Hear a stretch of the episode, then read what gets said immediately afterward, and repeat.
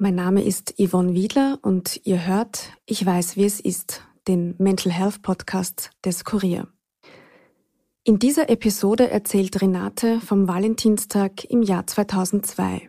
Es war der Tag, an dem ihr Ehemann versucht hatte, sie zu töten. Sie erzählt von einem Leben, in dem immer andere über sie bestimmt haben und in dem Gewalt alltäglich war.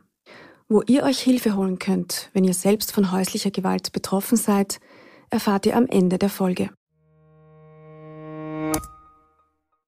Dieser Podcast wird unterstützt von der Zürich Versicherungsaktiengesellschaft. Verantwortung für soziale Anliegen hat bei Zürich einen hohen Stellenwert. Zürich will vor allem die Zukunftschancen von Kindern und Jugendlichen, die von Armut, Migration oder körperlicher und geistiger Einschränkung betroffen sind, erhöhen. Dafür arbeitet die Zürich mit namhaften Organisationen zusammen. Denn für Zürich hat Verantwortung und soziales Engagement Tradition. Mehr Infos findet ihr in den Show Notes.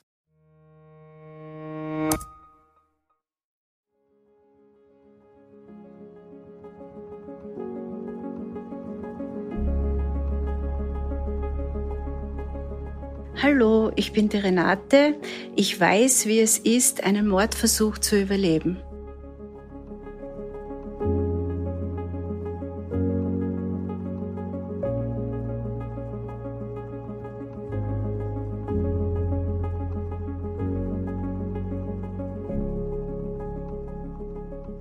Ich bin in der Südsteiermark aufgewachsen, wo eine Frau in dem Sinn viel weniger wert war und noch ist wie heute der Mann. Das ist so. Man hat das überall im Kindergarten, in der Schule und natürlich auch daheim. Erstens hätte ich schon mal äh, ein Bub werden sollen. Später merkt man das dann, was da wirklich abgeht, warum da Frau und Mann nicht auf Augenhöhe behandelt werden. Und ich habe es ja immer wieder gemerkt, in der Schule selber, man, man geht ja schon viel schüchterner dahin, wenn man auch daheim unter der Würde erzogen wird, einfach, dass man nichts wert ist und du hast jetzt die Schule zu machen, dann gehst du halt einmal arbeiten und dann kriegst bald Kinder und das war's dann. Und du hast da nicht zu viel über den Tellerrand zu schauen, weil dort hast du nichts verloren und für Studierende geht sich sowieso nicht aus, weil da haben wir die Kohle nicht dafür und Bedürfnisse oder was man als Frau gern machen würde, das ist gar kein Thema und äh, auch als Kind nicht. Also da ist schon der Unterschied, also hat man gewaltig mitgekriegt, dass ein Bursche dort am Land einfach viel mehr wert ist. Mein Vater hat sich in seiner Zeit für sich immer gewünscht, Musik zu machen. Laut seiner Aussage, also hat es nie funktioniert, weil damals zu wenig Geld vorhanden gewesen sein sollte. Ich kann das nur nacherzählen. Und dadurch hat er das auf mich weiter auslassen und hat mir Gitarrenunterricht geschickt, aber auch in eine Richtung, was mir überhaupt nicht gefallen hat. Also volkstümlich kannst du mir verjeiken. Nur das ist am Land das übliche Spielchen und dort bin ich dann Gitarrenunterricht gegangen und das einzig Gute war damals, also dass ich von daheim weg war, die eine Stunde und habe dann Gitarre halt zum Spielen angefangen und recht schnell, das hat dann mein Vater geleitet, da haben wir dann eine Mädchenband gemacht und er hat das geführt, sagen wir so, er war bei jedem Auftritt dabei, gleich wie meine Mutter, die war immer dabei. Und da hat sie dann so eine Mädchenband äh, ergeben und dann am Sonntag haben wir einen Auftritt gehabt und meine Schwester hat zuvor, also zu Weihnachten, einen Hund geschenkt gekriegt und die hat müssen bei der Großmutter bleiben, während wir einen Auftritt gehabt haben und den Augenblick wäre, den kann man nicht vergessen. Da ist der Veranstalter dann auf die Bühne raufgekommen gesagt, es tut mir leid, aber da ist ein schwerer Unfall passiert meine Großmutter, meine Schwester und mein Hund waren dort involviert. Ich habe nichts ganz Genaues erfahren, nur dort haben wir dann sofort angebaut, sind zur Unfallstelle hin und dort äh, habe ich dann erfahren, dass alle drei tödlich verunglückt sind durch einen Raser, der das Auto nicht mehr halten hat können. Äh, ich war 17 und die Schwester war zwölf Jahre und der kleine Bruder, also der war fünf Jahre, der war beim Auftritt dabei und der hat es auch mitgekriegt. Nur er ist dann danach irgendwie ein bisschen anders aufgewachsen, weil die Schwester in dem Sinne weg war und ich unmittelbar, also dann danach, wie ich knapp bei 18 war, abgerissen bin, weil es unerträglich worden ist. Also meine Kindheit ist sehr mit Gewaltüberfluss vor sich gegangen. Ich habe daraus gelernt, wenn, egal welcher Mensch überfordert ist, wird vor allem am Land meistens mit Gewalt also agiert oder wird Gewalt eingesetzt und so äh, hat sie meine Kindheit eigentlich bis zum Jugendalter dahin gezogen, dass immer wieder äh, Gewalt von meiner Mutter vorhanden war und äh, ich eigentlich nie genau gewusst habe, warum macht sie das jetzt eigentlich oder aus welchem Grund.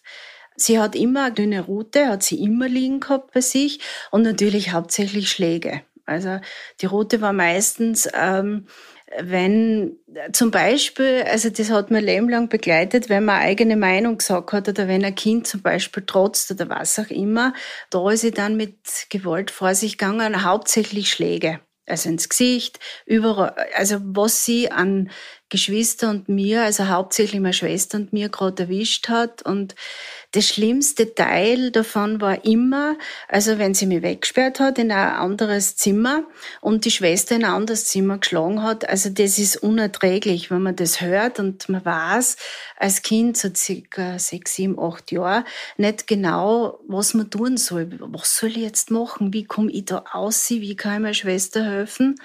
Und kaum hat man versucht, irgendwas dagegen zu machen, kriegt man natürlich selbst dann wieder Schläge. Also das war so die Kindheit und in der Schule muss man funktionieren und gute Noten und ähm, das war eine tägliche Begleitung, kann man sagen. Ich habe sehr viel später dann erst verstanden, warum ist meine Mutter so gewesen und, und warum hat sie so agiert. Also sie hat die Einstellung gehabt, wenn sie es bis 18 Krieg hat, kriegen die Kinder auch gar kein Thema. Und natürlich war es dann auch so. Es sind immer wieder Punkte gewesen, äh, wenn ich nur zum Beispiel zehn Minuten später heimgekommen bin oder in der Schule nicht so gut war, wie sie es vorgestellt hätte oder was auch immer, hat es dann immer Schläge gegeben.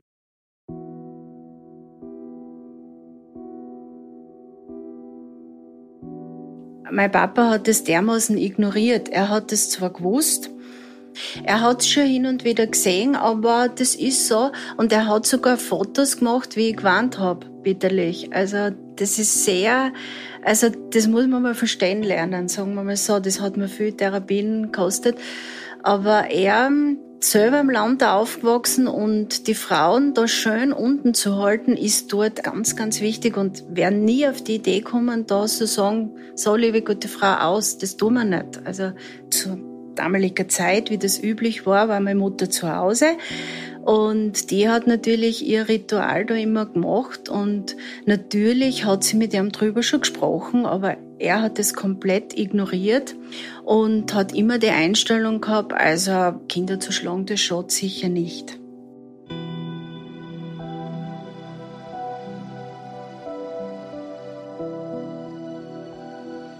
Renate ist heute Ende 40. Sie empfängt uns in ihrer Wohnung in der Steiermark. Klein und gemütlich ist es hier. Ein selbstgemachter Kuchen steht auf dem Tisch in der Küche und sie bietet uns Kaffee an. Schon vor zwei Jahren habe ich sie das erste Mal interviewt und seither stehen wir regelmäßig in Kontakt. Ihre Geschichte hat mich sehr bewegt. Ihr Charakter hat mich von Anfang an fasziniert. Renate ist eine, die nach vorne blickt. Und Renate lacht gerne, selbst wenn es in ihrem Leben oft nicht viel zu lachen gab. Bevor das zu meinem Ausbruch dann gekommen ist, dass ich von daheim weg bin, also knapp bei 18 war ich da, ist es zu einem Punkt gekommen, also dort habe ich mir geschworen, so, liebe gute Frau, du schlagst mir jetzt das letzte Mal. Und ich habe es dort dermaßen also weggehalten von mir und bin dann wirklich mit Hausbotschen und ohne Jacken im Winter am 23. Dezember, 91er Jahr war das, wirklich abgerissen, weil ich keine andere Lösung mehr gewusst habe. Es war auch äh, der Grund oder der Ansatz dafür war, dass ja eigentlich, also ich durch Auftritte, also den damaligen Mann kennengelernt habe. Und wenn man in so einer Situation ist, man haltet sie an jede, jeden dünnsten Faden, dass man da irgendwie rauskommt. Und natürlich war das dort dann so ein Thema. Äh, der hat auch die Musik gemacht, was ich nie mögen habe, aber das war der Hoffnung geschimmert, na schau, der schaut recht fesch aus, hat sich schon einen guten Namen gemacht in der Szene und damals habe ich das als verliebt gesehen. Für mich, was ich heute absolut bestätigen kann. Ich habe gar nicht gewusst, was Liebe überhaupt ist. Also nur äh, damals war das so, so ein Anhaltepunkt. Ja, der gefällt mir. Ich habe ihm auch gefallen. Und damals hat er dann angerufen. Das hat noch ein Haustelefon gegeben. Also Handy war dort überhaupt kein Thema zu der Zeit. Und meine Mutter hat nicht mehr abgekommen, der ist zum Telefon hingesprintet und die ersten paar Sekunden haben das schon gestritten und sie ist dann zu mir hingelaufen und gesagt, Mädel, du, ich habe mit 18 welche gekriegt, du kriegst das jetzt ja gröber und du hast zu Weihnachten daheim zu bleiben, nur dass du Bescheid weißt. Und ich war irgendwie wie in einer Nebelwand. Und momentan ist aber trotzdem ein Vulkan in mir ausgebrochen, weil ich gesagt habe, stopp du greifst mich nie mehr an und das ist es jetzt gewesen. Ich komme da nicht mehr zurück. Also das war so eine Notsituation und da kriegt man dann Kraft zusammen. Dort habe ich dann geschaut, so außer Haus, es hat geschneit, mit die Botschen aus, die Jacken habe ich nicht mehr erwischt, wurscht, jetzt gehst Renate und schaust, dass die nächste äh, Telefonzellen kriegst und damals hat man sich ein paar Telefonnummern gemerkt und dann habe ich dort einen Mann angerufen, der mir halt damals gefallen hat, unter Anführungszeichen. Und der hat mir dann in circa guten Stunde geholt, weil er doch weiter weg gewohnt hat. Er heißt Christian und für mich war das seinerzeit der einzige Ausweg, von den Eltern wegzukommen. Und Heute ist mir alles klar. Also statt seiner Nummer hätte ich ganz eine andere Nummer wählen sollen, entweder Polizei oder Rat auf Draht oder was auch immer. Nur ich habe ja überhaupt keine Ahnung gehabt. Also weil man am Land als Frau vor allem damals hat es ja kein Internet, nichts gegeben, sehr dezent gehalten ist worden. Also du hast zu funktionieren und wenn ich heute so zurückschaue, ist es eigentlich dann die gleiche Familie, wo ich dann dort gewohnt habe, in Grün gewesen. Zwar in dem Sinn äh, keine Gewalttaten, aber man muss einfach funktionieren, weil es wieder Land war, wie noch mehr in der Pampa. Und ich habe erlebt, dass man einfach geschickt ausschauen muss, brav arbeiten gehen und einfach funktionieren dann hat man gewonnen. Wenn man eine eigene Meinung hat oder doch was anderes machen will, ist das sehr kritisch. Und man hat da auch keinen Rückhalt und da wird dann gar nicht zugehört. Also am Anfang haben wir zusammen ein Zimmer gehabt bei den Schwiegereltern und mir gedacht, super, ja, passt. Also ich, ich schaffe das da schon irgendwie. Ich schaue, dass ich als Friseurin also mein LAB mache und habe nebenbei beim Musikhaus gearbeitet, dass ich so bald wie möglich ein altes Auto gehabt habe und dass ich bald auf die eigenen finanziellen Füßen war, sagen wir so. Und der Tagesablauf, man geht äh, brav arbeiten, vorher wird alles pipifein geputzt und alles pipifein hinterlassen, bevor man außer Haus geht. Und äh, man muss ja dann nach der Arbeit pünktlich äh, zu Hause sein, dass das alles recht gut kontrollierbar abläuft. Und auch, ich habe immer wieder vorgekocht, dass er immer sein Essen auch gehabt hat. Das war so ein Ablauf, einfach funktionieren als Frau. Das hat bei mir sehr viele Jahre gedauert. Also ich habe es nicht einmal checkt damals durch Arbeitskolleginnen, also dass es eigentlich ein anderes Leben auch gibt. Und wo ich noch fester wieder involviert bin, waren, weil ich für die äh, Gruppen von Christian auch passt habe, von der Stimme her und vom Ausschauen. Und dort äh, war ich dann auch immer dabei. Und mir ist ja nie aufgefallen, weil das beim Vater nie anders kennt habe, äh, dass ich eigentlich mit Leid oder was auch immer gar nie viel geredet habe, weil der immer neben war. Das war eigentlich der gleiche Weg wie vorher in der Kindheit, nur dann als Erwachsener und man hat funktioniert und, und ist immer wieder beobachtet worden, was tut sind, was macht sind, macht eh keinen Blödsinn und wie ich mich da in den Rahmen bewegt habe, hat das passt, hat das funktioniert. Die Familie selbst war so aufgestellt, sage ich jetzt einmal. Also, dass äh, von den Schwiegereltern, also alle drei Kinder dort in der Nähe gewohnt haben mit Schwiegerkindern und dass die eigentlich alles beobachtet haben. Was tut denn die da? Kommt die eh brav heim? Oder wenn sie ein bisschen später kommt, hat sie da eh Bescheid gegeben? Hat sie eh gesagt, dass sie später kommt? Ich habe mir aber selber seinerzeit noch nicht viel gedacht gehabt dabei, weil ich überhaupt nichts anderes gekannt habe. Und dann auch die Arbeitskolleginnen damals, wir haben uns auch nicht, also ich war sehr eher verschlossener Typ und ich habe nicht viel erzählt von mir, weil ich auch gar nichts zum Erzählen habe gehabt. Was auch noch dazu gekommen ist, ich habe auch nicht viel gelesen und ich habe mich sehr verschließen lassen. Und ich habe mich auch selber nie gefragt, was will ich denn eigentlich wirklich? Passt mir das so? Und ich habe immer so unter Fremdbestimmung gelebt.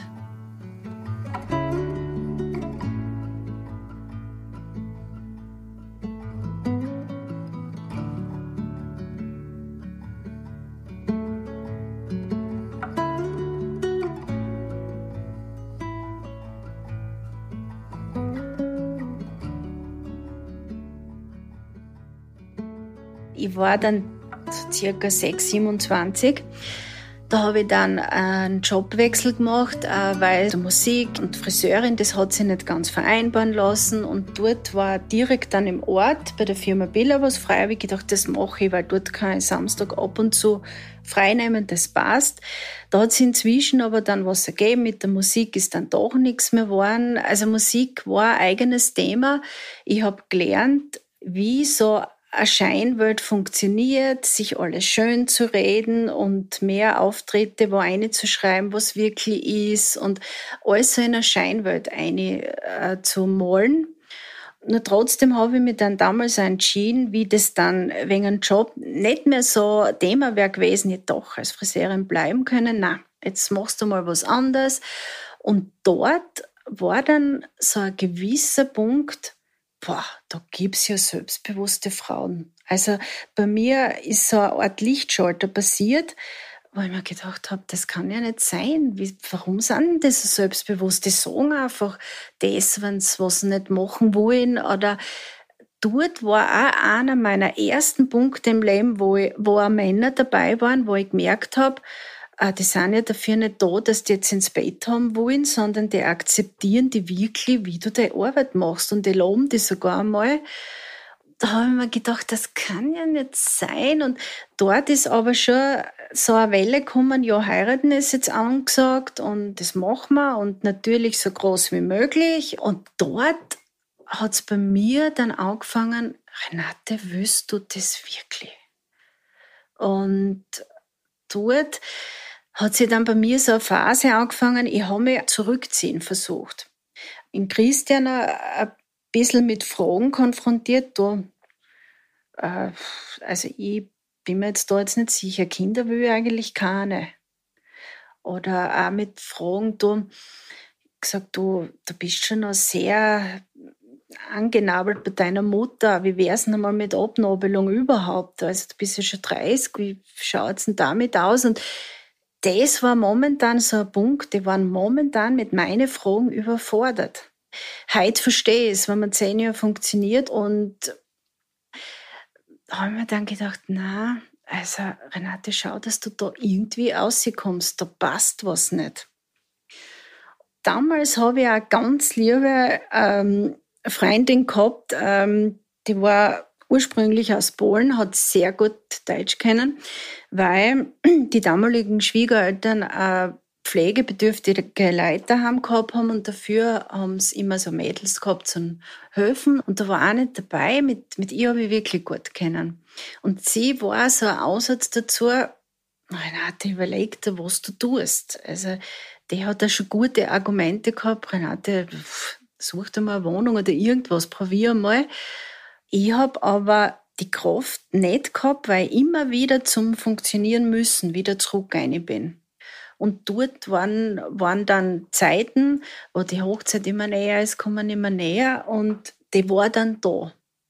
Und an den Tag war mir absolut bewusst, Renate, du heiratest jetzt eigentlich den, den du überhaupt nicht magst.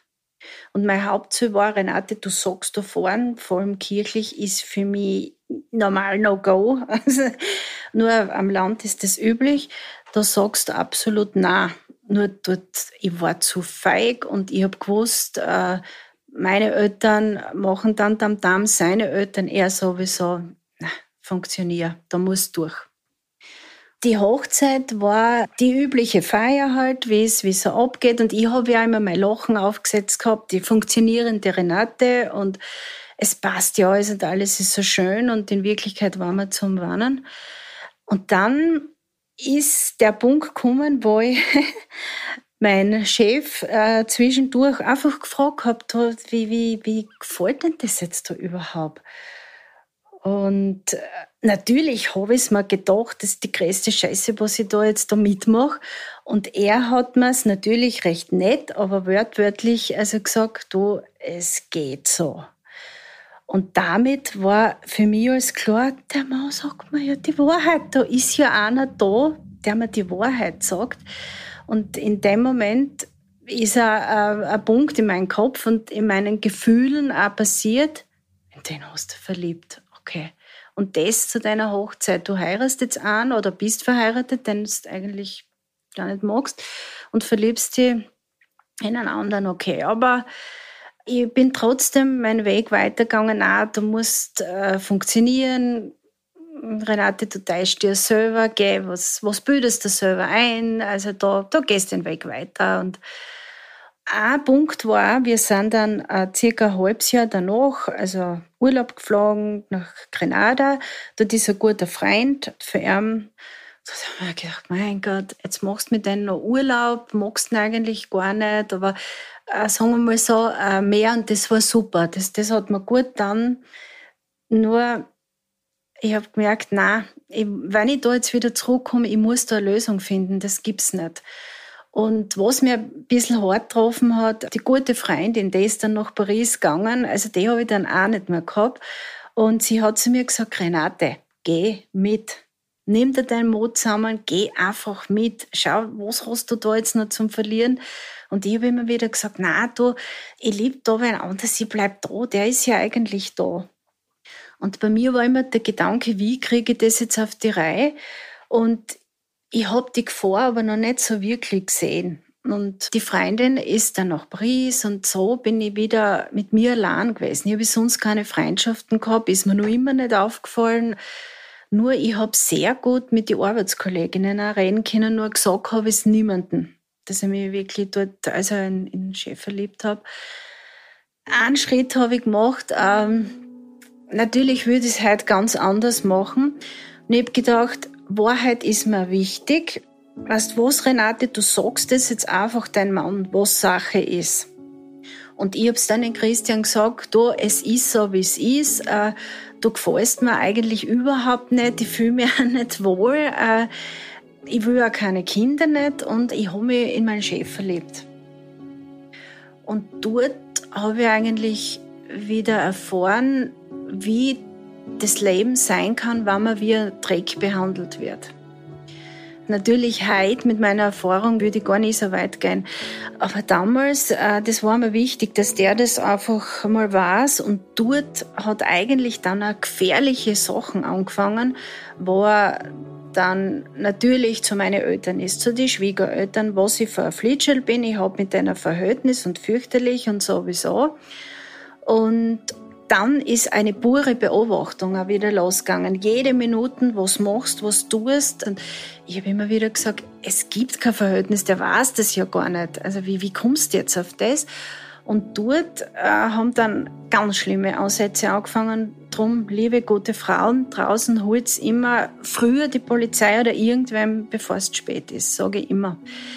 Dort haben dann meine Eltern auch mitgespielt. Meine Mutter hat immer wieder auch in der Firma angerufen, was ich jetzt da drin überhaupt noch mache. Sag ich, Mutti, sei mir nicht bes. Erstens geht's dir nichts an. Zweitens, ich mache meine Arbeit. Was willst du von mir jetzt? Und sie, du gehst sofort heim und was tust du noch? Und, und du hast dort zum Funktionieren und dass das war's. Dein Mann wartet jetzt eh schon vor der Firma. und hat da gestimmt. Der hat dann auch immer gewartet. Und dort ist er dann einmal reingekommen, hat sein Chef gesagt, so, jetzt sage ich einmal eins, weil ich ein Verhältnis hab's und ich werde schon sehen, was hab's davon. Und dort hat mein Chef immer recht gut deeskaliert, das Ganze. Also er hat gesagt, Christian, sei mir nicht bes. Erstens habe ich jetzt gar nichts gewusst davon. Zweitens ist das nicht so. Und was mir damals auch nicht aufgefallen ist, der Christian hat eigentlich einen Chef geglaubt, aber mir nicht. Und dort habe ich dann wieder gedacht, okay, Renate, funktioniert, es hilft nichts. Also ich weiß nicht, wo, wo soll ich hingehen, was soll ich machen. Das, das, ich muss funktionieren. Und dort haben seine Eltern dann immer wieder mitgespielt, im Supermarkt immer wieder einkaufen kommen und ich habe mir gedacht, was kaufen die jetzt noch? Also viel kann man gar nicht brauchen und kann Frauen nur immer wieder weitergeben. Man unterschätzt es und man will nicht wahrhaben, dass man selber schon Opfer ist.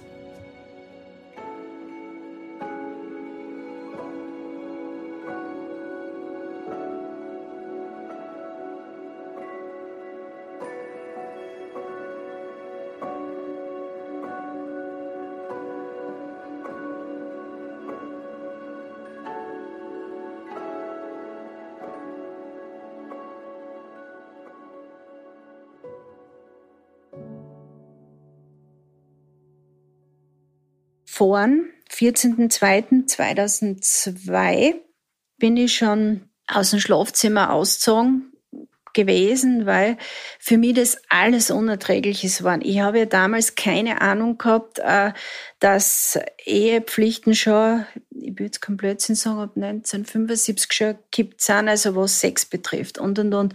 Ich habe damals weder Buch noch irgendwas gehabt und habe gar nicht so äh, den, den Weg von mir gehabt, wo könnte ich ihn überhaupt fragen.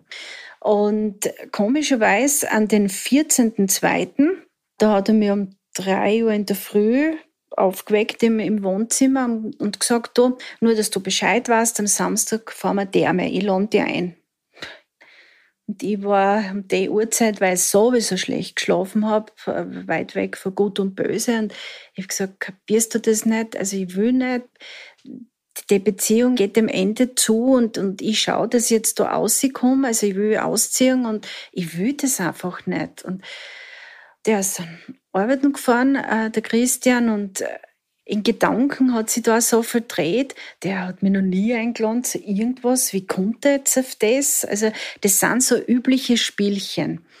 Und gegen Mittag herum, ich habe den Tag frei gehabt, äh, bin ich dann zur, zum Supermarkt, weil ich gewusst habe, das ist meine einzige sichere Stelle. Und die Leute dort, die empfangen mich immer lieb und dort habe ich das als Schutz noch gesehen. Und bin dann einfach zum Supermarkt also gefahren. Ich habe gedacht, ich kaufe ein paar Sachen ein, passt. Und dort ist mir der Chef schon entgegengekommen, äh, nur, dass du Bescheid weißt, der Christian hat angerufen, dass du jetzt am Samstag frei haben willst, nur ich muss das von dir auch bestätigt kriegen und ich war dort sehr böse. Ich habe gesagt, der soll nicht so viel Blödsinn machen, ich will das nicht und ich arbeite am Samstag aus. Und dort habe ich dann danach auch noch einen Kaffee mit den Arbeitskolleginnen hinten im Aufenthaltsraum getrunken. Da ist der Chef dann noch mal kurz reingekommen und hat gesagt, du, Renate, der Christian hat angerufen, du sollst einen Kaffee mitnehmen. Das kann nicht sein, wir haben ja so viel Kaffee daheim, das kann nicht sein. Und er hat dann noch gesagt, der Chef, du, es kann aber schon sein, dass er jetzt bald da sein wird. Also Renate, bitte pass auf auf die. Also äh, sagst der Polizei oder irgendwas, pass auf auf die.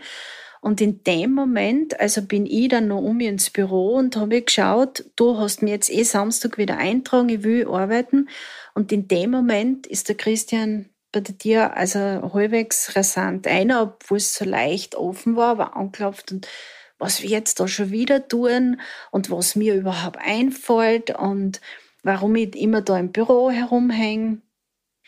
Und ich weiß ja noch meine Sätze, weißt du was, Christian, ich bin nicht dein Hund okay, ich will Samstag arbeiten, das ist, das will ich.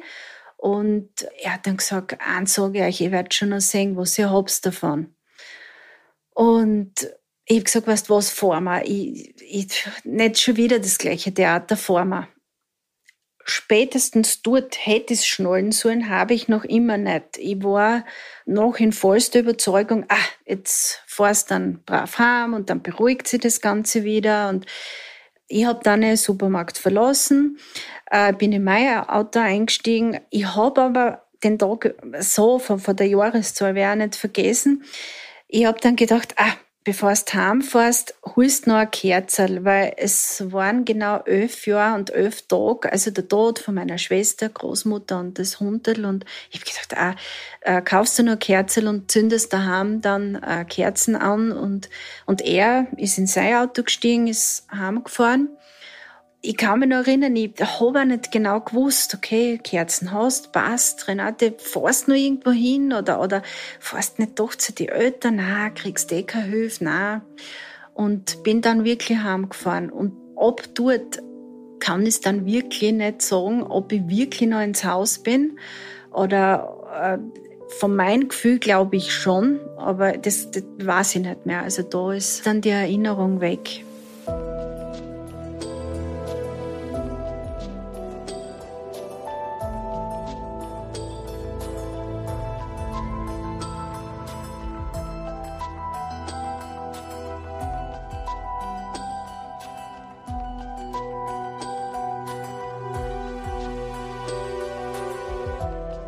Am 14.02. war zuerst einmal also sicher, alle Ärztinnen und Ärzte, was gesagt haben, sie wird es wahrscheinlich nicht überleben. Also da haben wir echt nur Maschinen am Leben gehalten.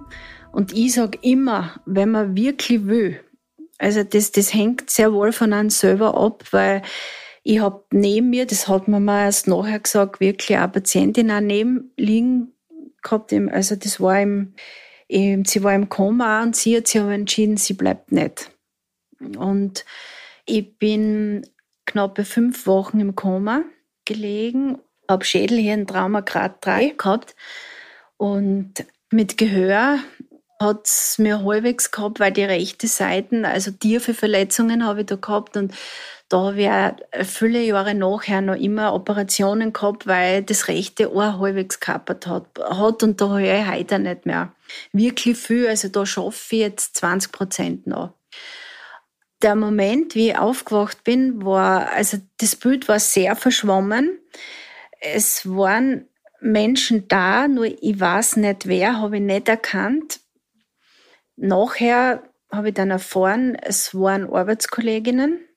Habe ich nicht, ich habe niemanden kennt, nicht einmal mir selber. Es war sehr verschwommen und ich kann jetzt auch nur nacherzählen, was mir die Arbeitskolleginnen gesagt haben. Sie haben so interpretiert, wie sie mich verstanden haben, dass ich so an mir ein Goldarmband hätte gesehen, nur das waren alles Schläuche und ich habe da für mich selber interpretiert, ich habe nur nichts kapiert, wo ich bin, in welchem Land oder was für Sprache ich überhaupt spreche. Ich habe da überhaupt nichts gewusst gehabt und es war eher mehr verschwommen und ich habe immer gemerkt, boah, das, das Druckzeug kann nicht schlucken, was ist da beim Hals? Und das hat sehr, sehr lang gedauert, bis man wieder also normal essen und reden kann. Nachher hat es lang gedauert durch Amnesie, bis ich da wieder gewusst habe, wer bin ich denn überhaupt? Wie heiße ich denn überhaupt? Äh, bin ich überhaupt Mann oder Frau? Ich habe überhaupt keine Ahnung gehabt. Heute weiß ich es, dass es mehrere Arten von Amnesie gibt und da bin ich so ziemlich alle durch. Und vom körperlichen her und vom Denken, das hat wirklich sehr, sehr lang gedauert bis ich überhaupt gehen habe können. Äh, mit der Sprache hat's mir wirklich sehr gehabt. Also da hat's Jahre gedauert, bis ich überhaupt einmal ganze Sätze wieder gehabt habe. Und ich merke das auch heute noch, das ist Zweckverletzungen. Äh, da habe ich mir ein bisschen eingelesen. Man hat so gewisse Synapsen und Stationen im Gehirn, äh, was bei mir halt nicht mehr ganz so ist. Nur ich akzeptiere das natürlich selber, bin stolz, dass ich so benannt bin, wie ich benannt bin.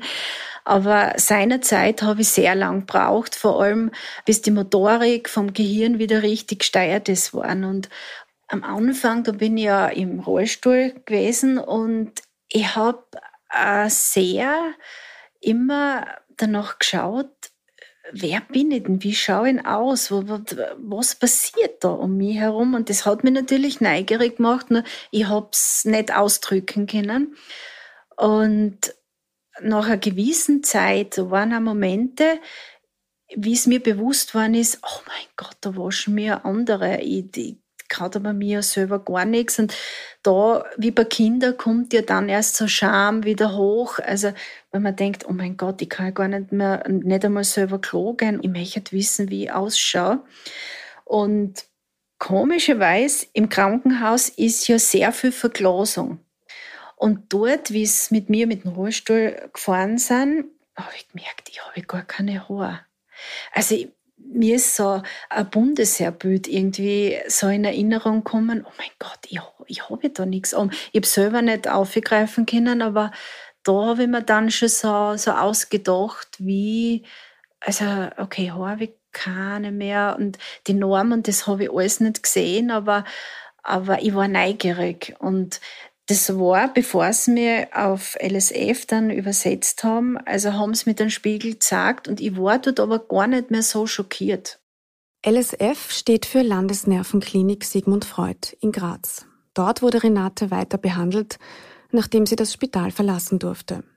Im Bericht der Abteilung für Neurologie des Krankenhauses in Graz vom 26. März 2002 heißt es unter anderem Diagnose schweres Schädelhirntrauma mit Epituralhämatom rechts temporal und akutem Subduralhämatom links temporal sowie links frontoparietal gelegenen Kontusionsblutungen. Die Patientin kam mit dem Notarzt zu uns, nachdem sie unter unklaren Umständen von einem Balkon gestürzt sei.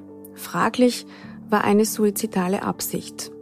Die bei uns im CT festgestellten Verletzungen wurden sofort operativ behandelt. Im weiteren Verlauf war die Patientin bei uns auf der Intensivstation. Ihr Zustand besserte sich nur langsam, aber kontinuierlich.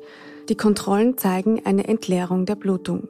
Neurologisch ist sie zu diesem Zeitpunkt wohl wach, mobil und teilorientiert. Jedoch schätzt die Patientin die Situation nicht richtig ein, negiert die Vorgeschichte, die jedoch auch für uns nicht klar nachvollziehbar ist.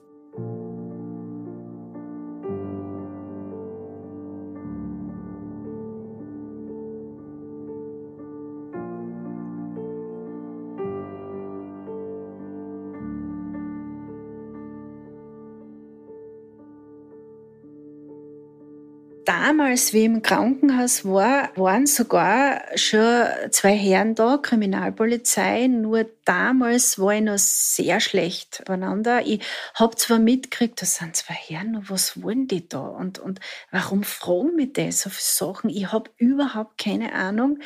Und äh, die sind dann viel später mich noch einmal besuchen gekommen, wie sie gesehen haben, aha, gehirnmäßig, da geht jetzt schon ein bisschen was, da kann man dann fragen. Aber inzwischen, die, die Spanne dazwischen, ich, ich bin zwar schon in mir, sind Fragen entstanden, warum bin ich jetzt eigentlich da?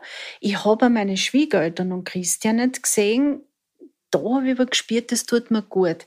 Weil, jetzt gehe ich nur noch einmal zurück auf mein Koma, mir das Unterbewusstsein schon immer gesagt hat, weil dem ich seinerzeit noch besuchen haben dürfen und ich das nicht gewusst habe, also dass Gehirn Sachen gemessen werden, äh, wenn man im Koma ist und genau beobachtet wird, wenn wer zu Besuch kommt, tut es der Patientin gut oder nicht. Und dort habe ich sofort immer mit Attacken reagiert, bitte verschwindet Und dort haben sie immer raus müssen. Das hat mich schon ein bisschen begleitet. Wo sind die eigentlich? Ich habe aber nie gefragt, weil ich gar nicht richtig reden habe können. Aber es ist schon was herumgeschwirrt. Warum bin ich da und wo sind die jetzt eigentlich? Und die Aufklärung, so ein Ansatz war dann im LSF. Und die haben dann wortwörtlich gesagt, also wir zwar sind von der Kriminalpolizei, ihr Mann ist in U-Haft, weil er sie umbringen wollte. Uff, okay. Und dort ist man, ist man dann äh, bewusst, kann ich nicht sagen, aber, aber ich habe gedacht, okay, also jetzt weiß ich mal, warum ich da bin. Nur was ist da passiert? Also das hat mich lang begleitet. Was ist da genau passiert? Nur da hat mir keiner so wirklich genau was gesagt, weil äh, die, die Gutachten sind zwar schon gemacht worden, wie, wie dort schon untersuchungsfähig war, aber das war für mich so ein Fragezeichen. Was hat der da eigentlich mit mir genau gemacht? Und ich kann das bis heute nicht sagen. Also das kann ich wirklich nur laut Gutachten vom Gericht her sagen. Also dass der mich mit einem gewaltigen Gegenstand niedertrauschen muss haben. Mir ist unterkommen, dass sogar wie ich als Verbrechensopfer noch im Krankenhaus war, dass da eigentlich über Fernsehen und auch über Zeitungen schon sehr viel läuft und dass ich eigentlich am Anfang in einer Geschichte drinnen war, ich hätte Selbstmord gemacht und wäre vom Balkon gesprungen, äh, was dann äh, nach einiger Zeit rausgekommen ist, das kann mit Verletzungen nicht übereinstimmen, kann nicht sein und da ist dann ganz was anderes rausgekommen, dass der Christian äh, mir eigentlich weghaben wollte und ihm das Gott sei Dank nicht ganz gelungen ist. Aber ähm, die, die Gegenüberstellungen haben mich lang begleitet, weil natürlich für Medien ist es ähm, doch eine recht äh, interessante Geschichte gewesen, weil es noch nichts Klares gegeben hat. Und es war immer wieder eine Gegenüberstellung, ja, hat sie die selber umbringen wollen oder hat es doch er gemacht? Nur für mich war es ab diesem Zeitpunkt klar, äh, wie ich mich entschieden habe, vom Kommen kommst du zurück und du gehst jetzt den Weg. Also ich traue mich äh, alles, alles sagen oder, oder alles äh, wetten, wenn man sich entscheidet, da zurückzukommen und den Weg zu gehen, weil nachher war für mich viel schwerer. Also wieder dorthin zu kommen und dort war ich von mir selber überzeugt, also Renate, du warst das selber sicher nicht. Für mich war das geklärt. Der Christian und, und seine Eltern haben das immer, also noch jahrelang fest platziert, auch über jegliche Gutachten, dass ich selbst das gemacht hätte und nicht er. Und das haben sie medial und auch gerichtlich bis zum Europäischen Gerichtshof mit Gegengutachten durchzogen. Das wollten sie also erreichen. Und sie wollten auch, wie dann schon einiges stabiler war, wieder an mich rankommen. Das haben sie im Krankenhaus schon probiert weil dort ist die Polizei, äh, hat dort angegeben, Krankenschwester, Ärzte, fragt der Renate selber, wen sie empfangen will oder nicht. Sonst kommt da keiner eine. Und seinerzeit haben die Schwiegereltern schon probiert, Bekannte oder was immer zu mir reinzuschicken, um was auszukriegen, wie ich überhaupt beieinander bin, ob ich manipulierbar bin, ob sie mich vielleicht zurückhaben kriegen oder was auch immer. Da ist ja ziemlich alles probiert worden. Schlussendlich ist es dann so rausgekommen, dass er zuerst war es zehn Jahre, zu zehn Jahren ist er verurteilt worden wegen Mordversuch und Freiheitsentziehung, nennt man das, und Nichtigkeit. Und äh, später ist es auf 13 Jahre aufgekommen worden, weil das zu minder war. Heute denke ich über das, wenn ich jetzt äh, die Frauen selber hernehmen, vor allem wenn man das über Gericht erfährt, glauben dann immer andere, die ihn nicht kennen oder was er immer, wow, super. Also der ist jetzt, der hat das gekriegt, das passt so, wie es ist und, und, und. Also die Realität, finde ich, ist aber wieder ganz was anderes. Also nach Verurteilung oder was auch immer, was das betrifft, wie es uns Frauen dann da draußen wirklich geht da wird auch nie so gefragt oder da wird kaum geschrieben oder ich finde immer, der Fall ist bis dort interessant, bis also das Gericht es ausgesprochen hat und dann ist es abkackelt. Und ich finde, ab dort ist mein Leben richtig heftig. Dort war so ein gewisser, richtig heftiger Startpunkt. So, Renate, wo gehst du hin? Du hast nichts. Also, vor allem waren seine Eltern auch immer wieder haben die mich beobachtet, wie kommen denn die doch noch ran? Die ist noch nicht ganz stabil, die drehen wir schon noch, das ist zugib, sie weiß doch selber, was natürlich niemals gestimmt hat. Und was mir beim Gericht auch sehr getroffen hat, war, also, dass meine Eltern nicht ausgesagt haben, weil dort hat ja sein Anwalt auch alles probiert, dass die Geschworenen, dass er die gut hinkriegt und es war ein guter Anwalt. Der, also hat es wirklich sehr gut gemacht. Und dadurch sind die Stimmen auch recht knapp ausgegangen. Weil der das auch so gegenübergestellt hat, äh, überlegt, ihre Eltern haben nicht ausgesagt, weil sie es wahrscheinlich doch selber gemacht wird haben und der Mann wollte das nie tun. Und dadurch bin ich dann nachher bewusst, äh, nicht zu die Eltern, zu die Schwiegereltern schon gar nicht, dort äh, war dann so ein guter Ansatz. Zuerst hat mir das Gewaltschutzzentrum schon im Krankenhaus kontaktiert und mal geschaut, wie ich benannt bin, was ich überhaupt vorhabe. Und äh, die haben mir empfohlen, also wenn es mir passt, ins Frauenhaus zu gehen. Kriminalpolizei hat das auch sehr empfohlen, weil wir alle nicht gewusst haben, er sitzt zwar in U-Haft, aber was könnte denn überhaupt noch passieren? Und heute kann ich sagen, es war der beste Punkt, dass ich ins Frauenhaus bin und dort psychischen und physischen Schutz gehabt habe.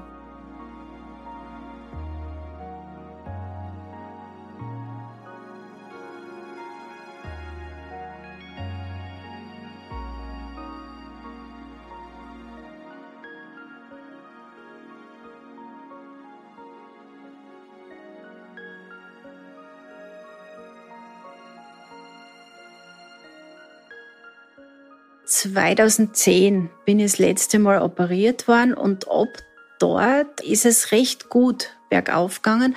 Da habe ich, beim Ohr habe ich sehr große Probleme gehabt. Am Anfang habe ich nicht mit dem Auto fahren dürfen, weil Epilepsie noch dazugekommen ist. Das war sehr mühsam, bis man die Einkäufe dann doch daheim hat. Und mit dem Ohr hat es bei mir immer halbwegs gehabt. Am Anfang habe ich so ein Gerät gehabt im Ohr, das war sehr mühsam. Und dort habe ich mich entschieden, ich habe mir wieder schlau gemacht, kann man da nicht doch noch was machen, was gibt's da alles? Oder kann man das noch einmal aufmachen, mir tut das auch irrsinnig weh, irgendwas, da ist ein Druck drinnen. Und ab 2010 ist es dann bergauf gegangen. Am Anfang war das Wichtigste reden, reden, reden. Also außerreden, was geht. Der nächste Schritt war einer der wichtigsten Aufstellungen zu machen. Eine dritte Sache, das habe ich mir selber ausgewählt. Äh, die Frau hat lang bei Indianern gelebt, äh, weiß jetzt gar nicht, ob sie jetzt wieder da ist, egal. Nur die ist mit mir also in gewissen Führungen eingegangen. Wir sind in Höhlen reingegangen. Wie geht's mir dort?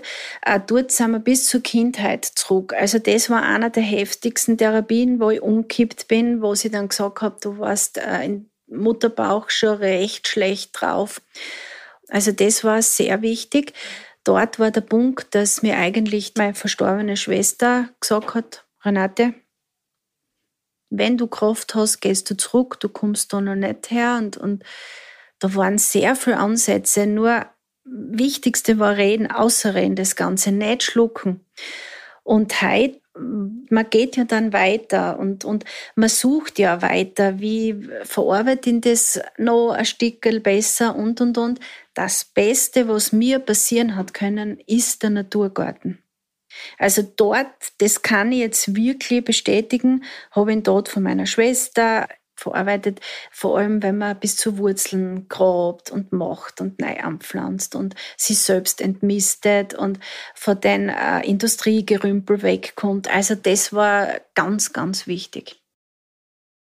Was Beziehungen betrifft, da habe ich immer noch eher auf Männer andockt, wo ich mich selber abgewertet habe da habe ich das damals noch immer nicht kapiert gehabt. Ich habe mich zwar gefragt, Renate, was machst du da falsch? Da passt was nicht. Das kann ja doch nicht sein. Aber ich bin nie so richtig, sagen wir mal so, in mir reingegangen und damals recht flott nach der Scheidung von Christian. Dort habe ich einen in Ismail kennengelernt, war noch recht unstabil. Ähm, ein Kurde, ja, passt, machen wir. Und dort bin ich noch eher ins Funktionieren müssen eine. Natürlich zweite Mal geheiratet und habe aber schon so einen Aussatz gehabt, so, und jetzt Renate trotzig und du sagst denen, ich weiß zwar nicht, wenn ich das sagen wollte, jetzt sagst denen, äh, ja, das funktioniert und das geht und alles ist super. Und dort bin ich aber dann draufgekommen, seine Familie habe ich kennengelernt, da sind wir äh, Türkei geflogen und und und, das übliche Spielchen. Wie das ist dort mit Kulturen Und ich bin aber draufgekommen, na schau, denn seine Eltern sind ja offener wie meine. Und auch recht gut Deutsch gesprochen und und und. Nur ich bin dann draufgekommen, hm, Kinder haben, da gehöre ich nicht hin. Und immer, jedes Jahr dann immer gleich dorthin Urlaub machen. Na, also das, das bin ich nicht. Und das ist aber recht gut auseinandergegangen. Ich habe natürlich das Bild auch wieder drüber gestülpt gekriegt. Äh, der hat das ja sicher noch gemacht wegen Geld.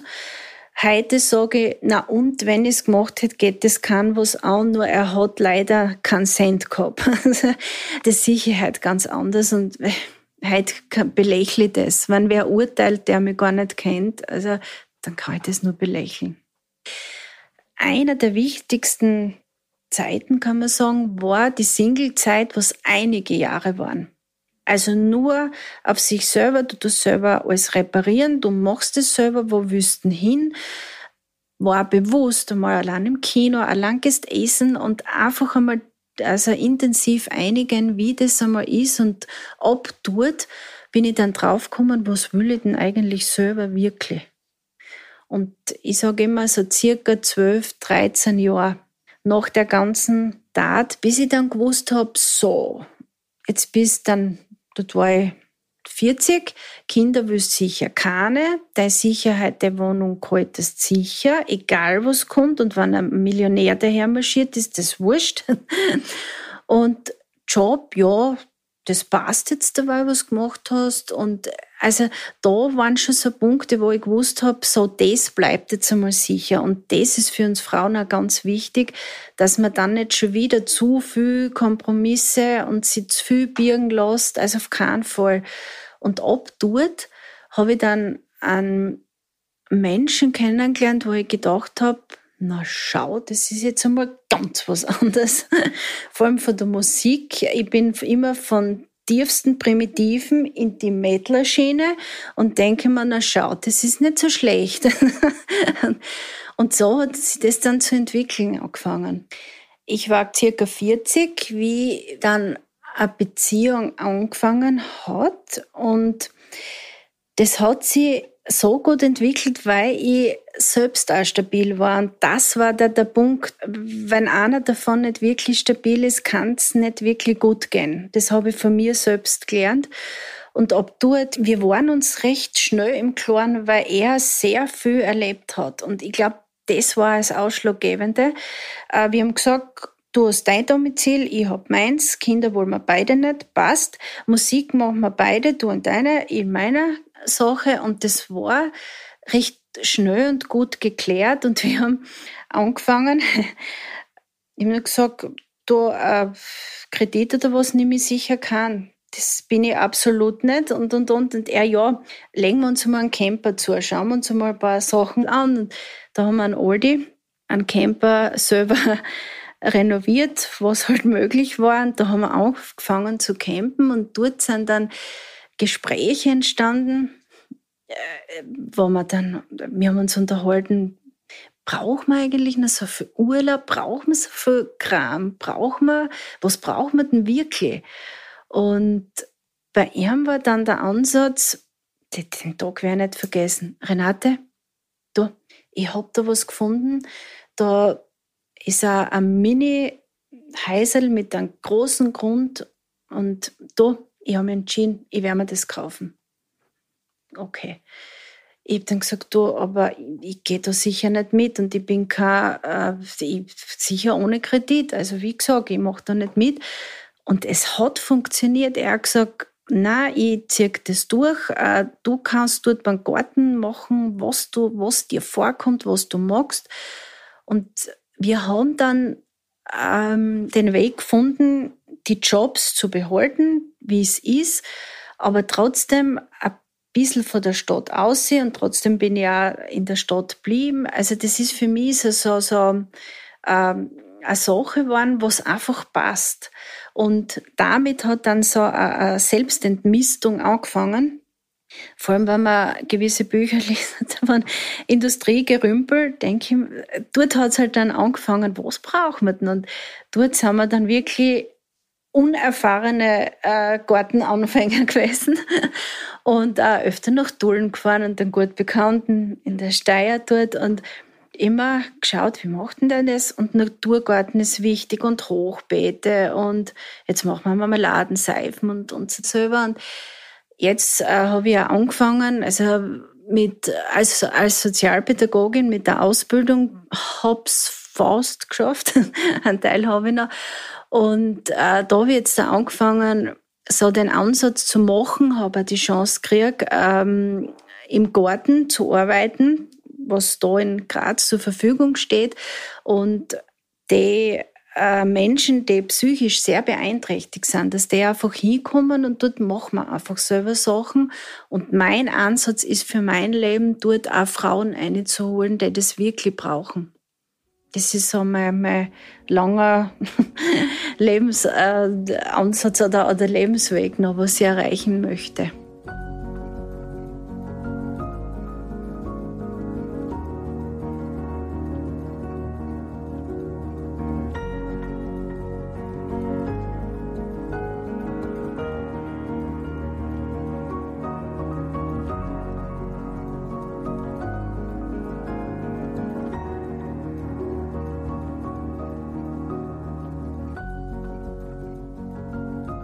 Gewalt beginnt nicht erst bei einer Ohrfeige. Auch psychische Gewalt ist strafbar.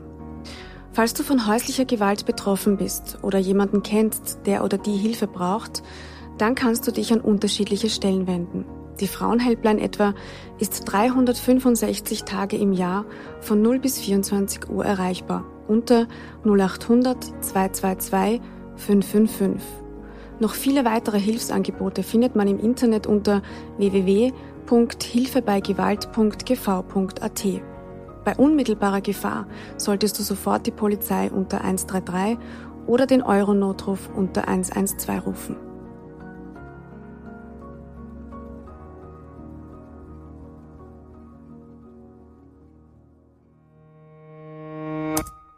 Dieser Podcast entsteht mit freundlicher Unterstützung der Zürich Versicherungs AG. Verantwortung für soziale Anliegen hat bei Zürich Tradition und einen hohen Stellenwert. Risiken können Menschen daran hindern, ihr volles Potenzial zu entfalten und ihre Ziele zu erreichen. Als Versicherung versteht Zürich etwas von Risiken und wie man sich davor schützen kann. Es gibt aber auch Risiken, die sich nicht durch einen Versicherungsvertrag abdecken lassen. Armut, Behinderung, Arbeitslosigkeit, Flucht und soziale Benachteiligung. Das nimmt Zürich zum Anlass für ihr soziales Engagement. Zürich möchte vor allem die Zukunftschancen von Kindern und Jugendlichen, die von Armut, Migration oder körperlicher und geistiger Einschränkung betroffen sind, erhöhen. Dazu arbeitet Zürich mit namhaften Organisationen zusammen. Denn für Zürich hat Verantwortung und soziales Engagement Tradition. Mehr Infos findet ihr in den Show Notes. Hallo und herzlich willkommen bei Ganz schön mutig dein Podcast für ein erfülltes Leben. Mein Name ist Melanie Wolfers. Und mein Name ist Andreas Bormann. Ich bin Radiojournalist und bin alle 14 Tage ja mit dir, Melanie, verabredet. Und wir wollen über, ich nenne das so, die Facetten des Lebens reden, denn du bist ja Philosophin und Bestsellerautorin, arbeitest in der Beratung und hast da ja, ja ganz viele Erfahrungen, wenn es um das Leben geht. Und mir geht es um das Leben. Das Leben, sag ich mal so, ist keine Generalprobe. Jeder Augenblick, den wir leben, ist einmalig. Und jeder Mensch ist innerlich sehr viel reicher, als er selbst ahnt. Davon bin ich überzeugt. Und daher möchte ich Menschen anregen, zu erkunden, was in ihnen steckt. Und jede und jeder soll die eigenen Antworten finden auf die Fragen, die ihm das Leben stellt. Darauf bin ich gespannt und eines ist noch zu sagen, ganz schön mutig, dein Podcast für ein erfülltes Leben gibt es kostenlos zu hören auf allen gängigen Podcast-Plattformen. Jeden zweiten Dienstag gibt es eine neue Episode. Weitere Informationen findet ihr auf melaniewolfers.de. Bleibt nur noch zu sagen, ihr hört von uns, wir freuen uns auf euch. Bis dahin.